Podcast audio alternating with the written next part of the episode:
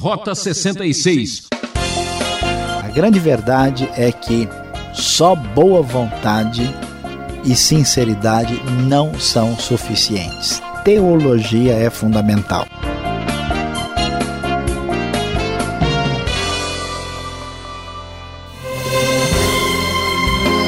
Você já sabe, ouvinte, aqui é Beltrão trazendo mais um programa Rota 66. Obrigado por sua audiência e carinho. É muito bom ter você com a gente. Estamos começando uma nova série de estudos. Hoje vamos explorar a trilha de Hebreus. Você vai gostar. Será uma grande aventura nesse livro que declara a divindade de Cristo e Sua Majestade. Muito acima dos anjos. Esse é o tema que o professor Luiz Saião preparou para nós hoje. Quem é Jesus? O que significa ser filho de Deus? Abra o Novo Testamento lá na Epístola aos Hebreus, capítulo 1. Fique ligado que vamos responder essas e outras perguntas.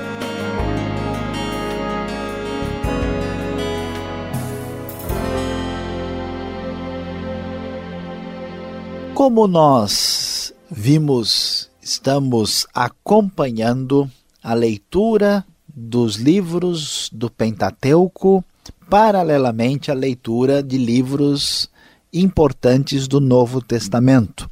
Nós estudamos o livro do Êxodo e depois estudamos o livro de Romanos para ver como que a lei e outros temas ligados ao livro de Êxodo são refletidos no livro de Romanos. Quando estudamos Levítico, aprendemos muito sobre santidade, sobre pureza, sobre os sacrifícios e agora aqui vamos começar a ver o livro de Hebreus, porque o livro de Hebreus faz muita referência ao que acontece em Levítico, é uma espécie de comentário no livro de Levítico. O livro de Hebreus é um livro que deve ter sido escrito antes dos anos 70, antes do templo ser destruído, porque senão seria muito esperável que isso fosse mencionado no livro de maneira clara. E um livro que é um dos livros assim que chama atenção no Novo Testamento, porque nós não sabemos exatamente quem foi que escreveu o livro de Hebreus.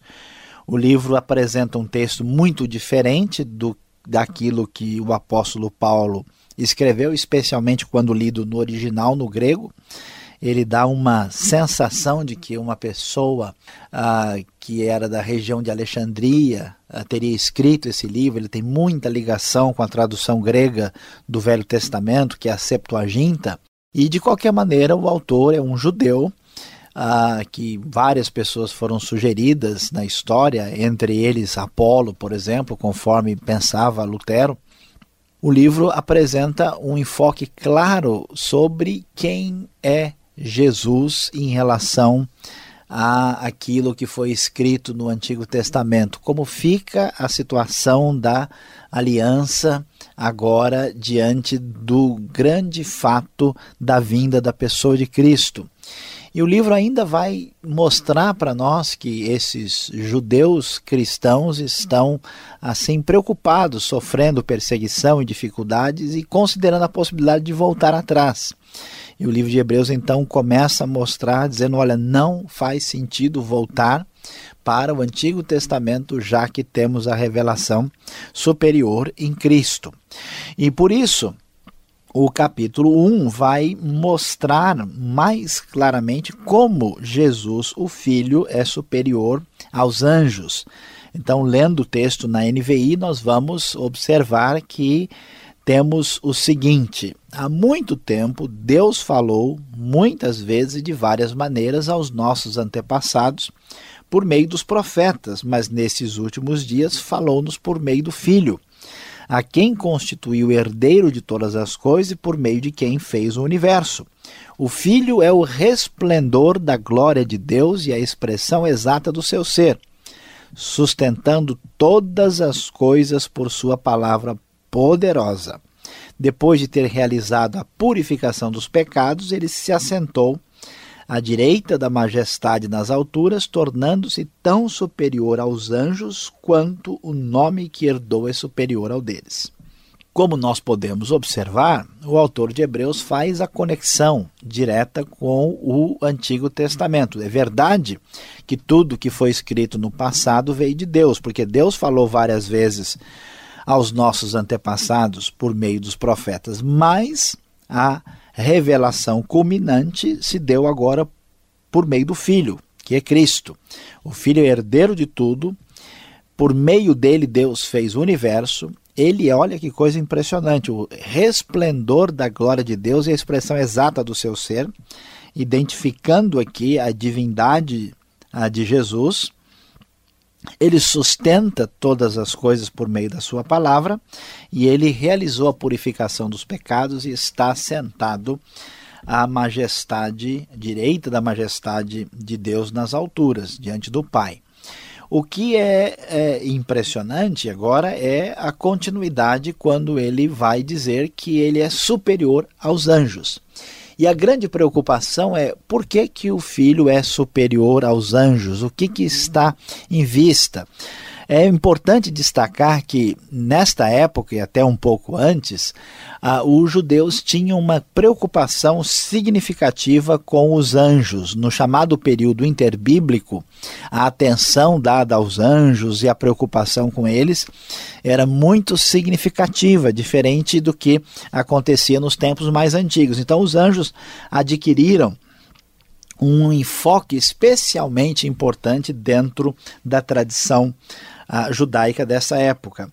Além disso, nós temos também a, a, clara declaração, veja, logo depois no capítulo 2, nós vamos ler que a mensagem transmitidas, transmitida por anjos provou a sua firmeza, mostrando, conforme vemos na tradição judaica, que a ideia é que a lei dada a Moisés no Sinai tinha tido a participação dos anjos, o que também é sinalizado em Deuteronômio capítulo 33, versículo de número 2. Então, diante desse papel ah, especial, que os judeus tinham dado aos anjos nessa época. É impressionante saber, por exemplo, que os manuscritos do Mar Morto chegam a mencionar que se imaginava, se esperava que o arcanjo Miguel seria a grande personagem, a maior personagem na época do reino messiânico. Então, diante desse enfoque especial, ah, o autor de Hebreus então vai sinalizar com bastante clareza a realidade tão necessária. O Filho de Deus, Jesus, é superior aos anjos. E como é que ele faz isso? Como ele está falando com os judeus, ele vai mencionar vários versículos. Então, no versículo 5 ele diz: Pois a qual dos anjos Deus alguma vez disse: Tu és meu filho, hoje eu te gerei. Uma citação do Salmo 2, versículo 7, que é um salmo messiânico que chama o rei esperado, o rei da linhagem messiânica, de filho. Então, nenhum anjo, por mais importante, poderia ser considerado filho de Deus nesse sentido. E outra vez, eu serei seu pai, ele será meu filho que é uma menção da aliança de Deus com Davi em 2 Samuel capítulo 7, mostrando que Jesus está relacionado com essa linhagem e que ele é muito superior aos anjos. Quando Deus introduz o seu primogênito no mundo, uma outra referência a Cristo, ah, o que está escrito é todos os anjos de Deus o adorem, uma menção de Deuteronômio 32, 43. Ou seja, os anjos tão respeitados, tão valorizados nessa época, eles devem adorar a o Filho de Deus e primogênito é Jesus. Então, vamos observar que o autor vai construindo claramente a superioridade uh, do Filho de Jesus em relação aos anjos que são tão importantes para os judeus dessa época. E ele prossegue, diz: e quanto aos anjos, ele diz o quê? Que ele faz dos seus anjos ventos e dos seus servos clarões reluzentes. Os anjos são importantes, são mensageiros, são servos de Deus. Mas, olha só, a respeito do filho, ele diz: O teu trono, ó Deus, chamando o filho diretamente de Deus, uh, citando o Salmo 45, versos 6 e 7. Ó Deus, o teu trono subsiste para todo sempre. Cetro de equidade é o cetro do teu reino. Amas a justiça e odeias a iniquidade. Por isso, Deus, o teu Deus, escolheu-te dentre os teus companheiros, ungindo-te com o óleo da alegria. Mais uma citação do Salmo 45 aqui, ah, do próximo versículo, versículo 7. E também diz: No princípio, Senhor, firmaste o fundamento da terra e os céus são obra das tuas mãos. Tu permaneces o mesmo, os teus dias jamais terão fim, mostrando como Deus tem o controle sobre a história e ele aqui está fazendo essa referência, ligando-a diretamente à pessoa de Jesus. E a qual dos anjos alguma vez disse: Senta-te à minha direita, até que eu faça dos teus inimigos um estrado para os teus pés?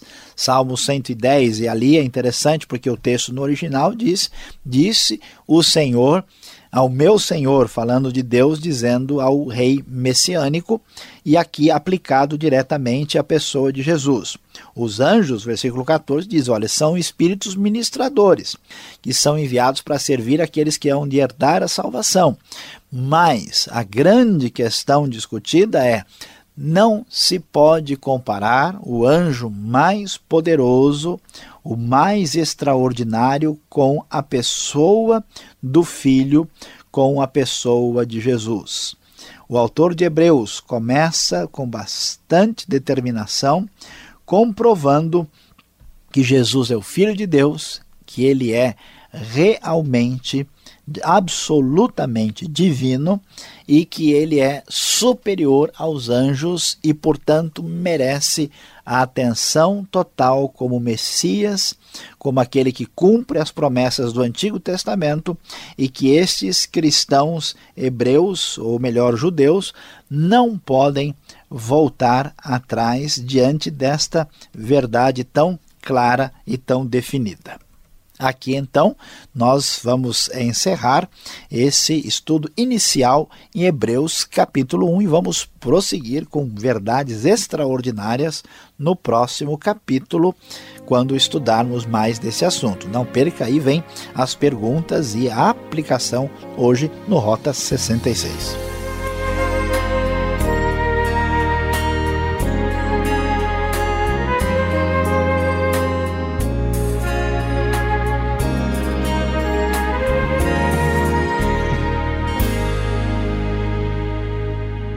Você está acompanhando o programa Rota 66, o caminho para entender o ensino teológico dos 66 livros da Bíblia. Estamos começando o estudo na carta dos Hebreus com o tema Muito acima dos anjos. Como você está recebendo nossas mensagens? Esse é seu espaço, você já sabe. Escreva rapidamente. Caixa Postal 18.113, CEP 04626-970 São Paulo, capital. E o e-mail, rota66 arroba transmundial.com.br. Rota 66 tem a produção e apresentação de Luiz Saião, na direção e redação Alberto Veríssimo e na locução seu amigão o Beltrão. Essa é mais uma realização transmundial. E vamos para a última parte do programa para tirar as dúvidas. Vamos acompanhar?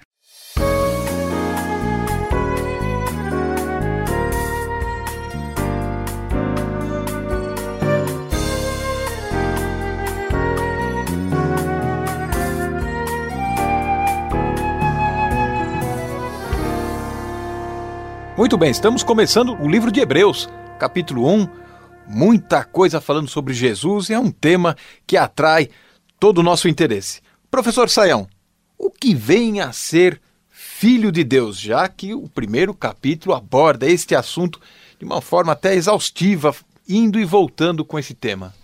Olha, pastor Alberto, a pergunta é muito pertinente, porque existe até a frase popular: e aí, como é que vai, filho de Deus? Ah, eu também sou filho de Deus, que significa que a pessoa foi criada por Deus. Né? Então, nesse sentido, nós eh, costumamos dizer que os verdadeiros cristãos são filhos de Deus, que são filhos espiritualmente.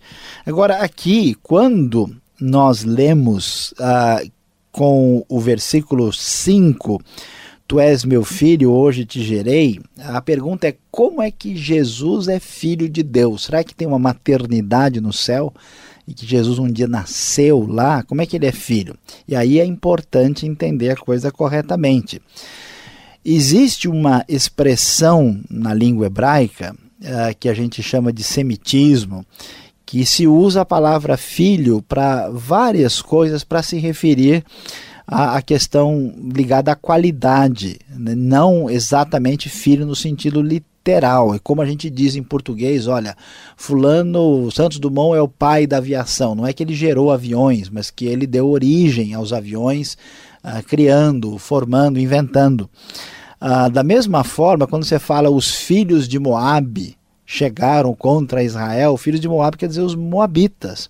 Então, filho de Deus significa divino, no sentido em que Jesus tem a mesma natureza do Pai na expressão do início aqui de, do livro de Hebreus, conforme nós podemos ler no versículo de número 3, ele é a expressão exata do seu ser. Então Jesus é filho de Deus nesse sentido e não no sentido de ter sido gerado ah, ou criado por Deus, sendo aqui devidamente compreendido e não ah, de maneira incorreta, que nos, no, nos levará às ideias mais confusas possíveis.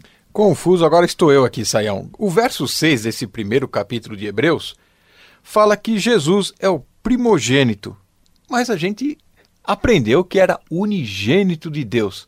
Ele é o primeiro da criação de Deus, Deus tem outros filhos. Como é que a gente vai costurar tudo isso aqui? É, pergunta realmente séria e até um pouquinho complicada, pastor Alberto. Olha, Jesus é chamado aqui claramente de primogênito no mundo, no versículo de número 6. Agora, da mesma maneira como a palavra filho deve ser bem entendida, essa palavra primogênito também precisa ser bem entendida. Ela aparece dez vezes na Bíblia, referindo-se à pessoa de Jesus, né, na grande parte dos casos, uh, e em nove versículos. No livro de Hebreus é o lugar onde ela mais aparece, ela aparece três vezes no livro de Hebreus. Primogênito diz respeito ao fato de Jesus ser o principal, não significa novamente que Jesus foi gerado como um primeiro uh, e que daí vieram outros. Deus não tem outros filhos nesse sentido. Jesus é o primogênito no sentido daquele que tem a primazia, de que é absoluto. É, até a frase de Colossenses, né, primogênito de toda a criação, deve ser melhor traduzida como primogênito sobre toda a criação. Essa é a ideia que está aqui é de primazia daquele que tem toda, ah, vamos dizer assim, é primordial em relação a tudo, né? tem absoluta posição de cabeça e não no sentido de ele ter sido gerado dentro do tempo. A palavra não necessariamente depende de uma ideia ah, de temporalidade. Aproveitando então que o professor Saião é o coordenador da nova versão internacional, eu quero ir até o verso 8 e há versões que traduzem este verso 8 de maneira diferente. Qual seria o significado certo? Deus é teu trono ou teu trono, ó Deus? Como é que a gente vai é, dar a interpretação certa para este versículo? Pois é, o autor aqui está falando da superioridade de Cristo, do Filho. E ele diz o seguinte: a respeito do Filho, qual é que, onde está a grande superioridade em relação aos anjos? é que, com respeito ao filho, o Salmo 45, 6 e 7 diz: né, O teu trono, ó Deus, subsiste para todo sempre, cetro de equidade, o cetro do teu reino. Então, uh, essa é a tradução da maior parte das versões junto com a NVI. Há uma tradução que não é muito boa, que é a Novo Mundo, tradução Novo Mundo das Escrituras, que de uma maneira muito estranha contra todas as outras versões, traduziu Deus é o teu trono para sempre. A pergunta é: como é que o filho pode ser o trono de Deus? Em que sentido? Um negócio muito estranho e confuso. Ah, o, o, o termo na língua original pode permitir mais de uma interpretação, mas todos os estudiosos aconselham, né, todas as principais ferramentas linguísticas aconselham claramente entender que Deus aqui é o que a gente chama de vocativo. Então, mas a respeito do Filho diz: "O teu trono, ó Deus, subsiste para todo sempre". Ou seja, Jesus é explicitamente chamado de Deus porque é o a forma do substantivo aqui, né? ó Deus, chamando Jesus de Deus, mostrando aqui a divindade de Jesus. Então, nesse sentido, uma tradução que tem uma ideia diferente ah, perdeu a compreensão adequada do versículo aqui, ah, conforme vemos, vemos no, no verso 8. Tá certo. O capítulo 1 de Hebreus fala muito sobre anjos. E comparando anjos com Jesus, por que esta conotação? Por que tanta uh, atenção em cima de anjos? Olha, Alberto, é uma coisa interessante. No, no período interbíblico houve uma grande preocupação com uh, dos judeus com os anjos. Uh, isso se tornou uma das coisas fundamentais da época. Uh, historicamente, nós vamos descobrir que até mesmo no tempo do Novo Testamento começou a haver umas coisas mesmo meio estranhas que a gente vai ver no Rota 66 mais para frente, como o culto dos anjos. Né? Ah, o problema é muitas vezes, que não é o caso aqui, aqui ainda está dentro do, do, do, tolerável, né? é que a pessoa perde a centralidade de Deus e começa a dar valor demais a outras coisas. É o caso, por exemplo, de personagens da história cristã que foram muito abençoados, fizeram tantas coisas boas, são exemplos que acabaram depois recebendo mais veneração do que eles gostariam de ter recebido. Eles queriam Deus como centro da, da realidade. Né?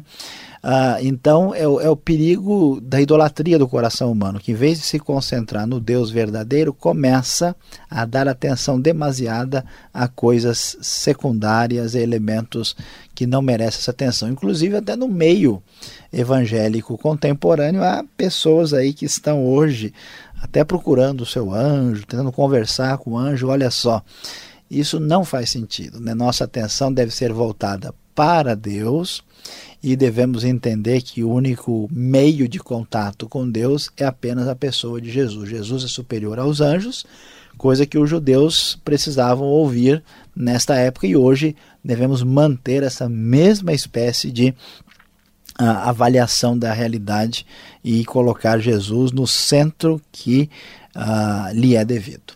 Já deu para perceber que o livro de Hebreus vai nos levar a várias aventuras e vamos descobrir muitas doutrinas cristãs. Saião, muito obrigado pela explicação. Você fica ligado mais um pouquinho com a gente. Vem aí a aplicação de Hebreus capítulo 1 para você.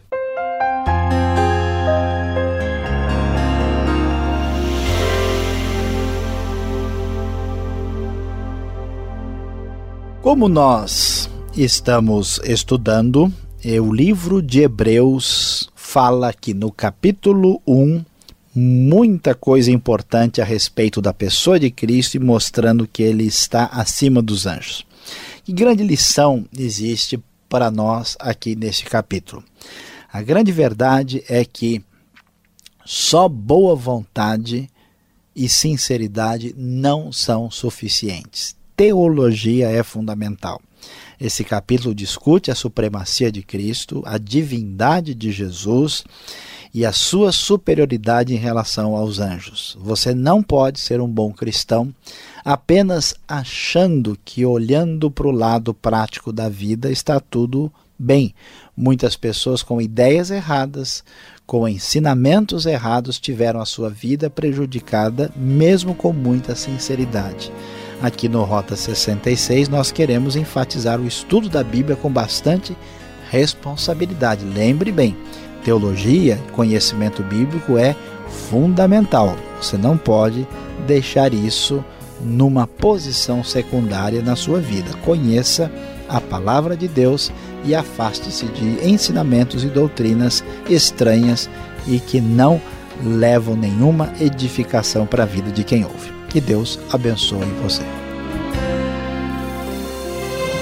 Fim de mais um Rota 66, que pena! Que volta nesse mesmo horário e nessa mesma sintonia. E veja o site transmundial.com.br. Fique na paz do Senhor e até o próximo Rota 66.